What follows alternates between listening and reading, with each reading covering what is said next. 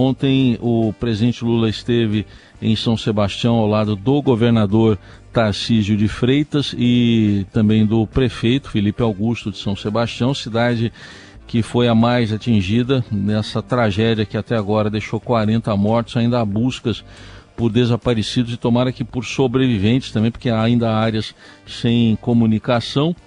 Mas num determinado uh, momento do discurso, o presidente Lula se virou para o prefeito de São Sebastião, Felipe Augusto, e disse que havia ali um compromisso eh, de construção de moradias para essas pessoas que vivem em encostas eh, e deixou bem claro, desde que a prefeitura coloque à disposição terrenos. E essa é a questão. A gente havia comentado mais cedo aqui da própria disposição né, da rodovia Rio Santos. Você observa ali, indo para o litoral norte, que do lado direito estão condomínios, muitos deles de alto padrão, e do lado esquerdo, né, quem vai do sentido de Ubatuba para para Bertioga, por exemplo, estão pessoas que trabalham nesses condomínios e que moram ali no pé de serra, nas encostas, e muitas vezes em situação perigosa, e são essas as maiores vítimas das tragédias que se sucedem.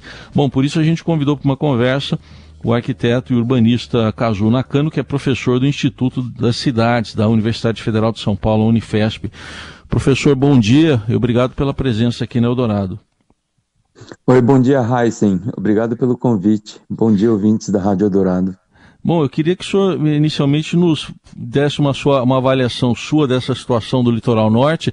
Esse quadro aí que a gente observa claramente, né, de pessoas morando nas encostas, são trabalhadores dos condomínios de alto padrão do outro lado da pista. Como é que se pode encaminhar uma solução para uma situação social desse tipo, professor?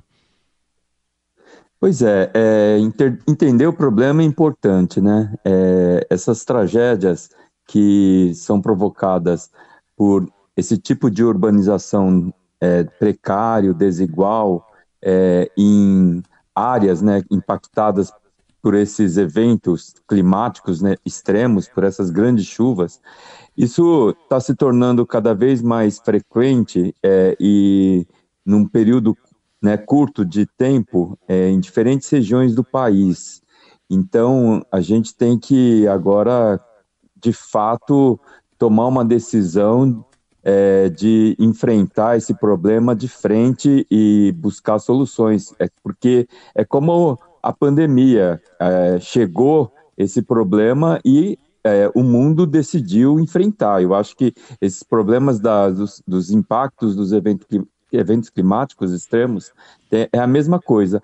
Agora, no caso ali da, da, do litoral de São Paulo, né, a gente percebe que tem umas especificidades ali, é, como em toda a região do Brasil, né?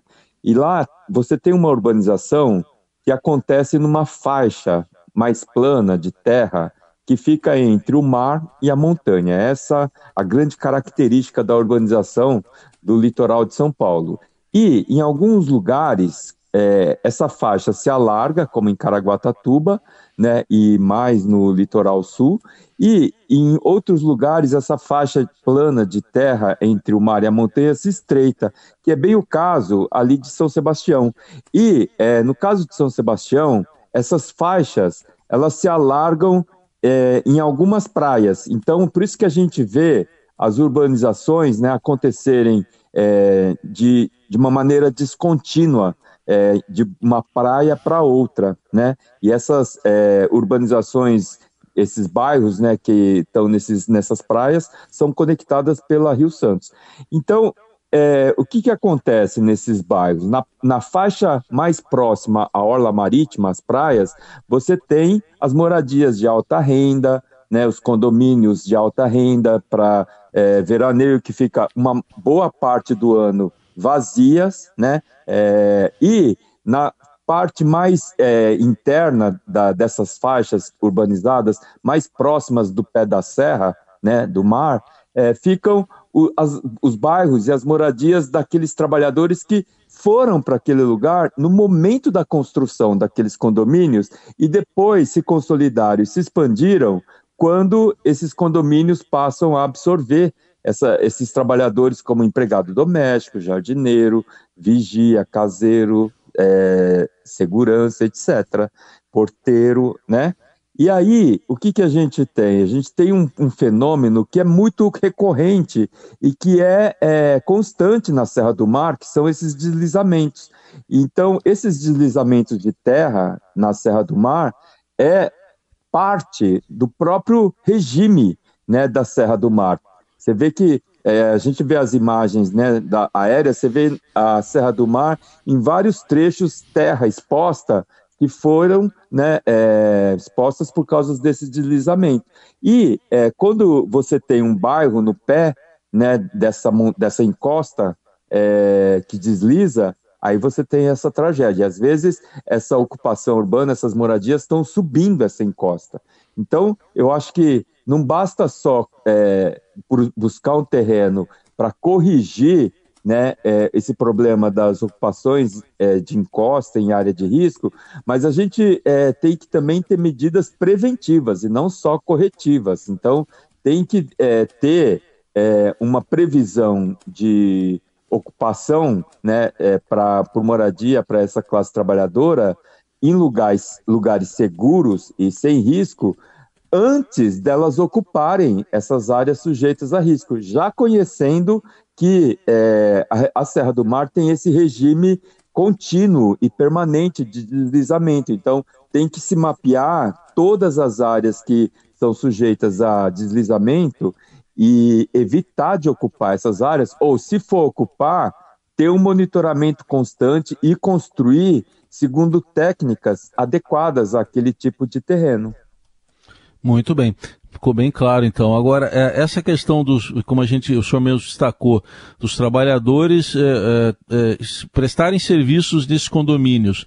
É, se eles for, ficarem muito afastados desses condomínios, se eventualmente existir algum terreno para eles, isso também dificulta na avaliação do senhor, se eles ficarem muito longe do trabalho, quer dizer, ali eles estão correndo perigo e perto do trabalho. Como é que o senhor avalia essa equação? Então, é, a gente tem que, cada vez mais nas cidades brasileiras, pensar que é, os empreendimentos, qualquer que seja empreendimento, qualquer que seja a cidade brasileira, é, qualquer empreendimento, qualquer é, área residencial de médio e alto padrão, vai precisar ter esses trabalhadores. Então, ele, esse, a moradia desses trabalhadores tem que ser pensada junto com esses empreendimentos, sabe? É, então, a gente precisa é, pensar lugar, o lugar para as pessoas que vão é, trabalhar, atuar nesses lugares e que precisam morar também, né? Então, isso é, precisa ser é, regulado, precisa ser definido legislações e planos, né, que determinem normas e regras que ao implantar um condomínio fechado como esse, junto às praias, tem que pensar junto uma parte né, é, dos moradores, para os moradores, para os trabalhadores, em lugares seguros, né, é, em lugares próximos.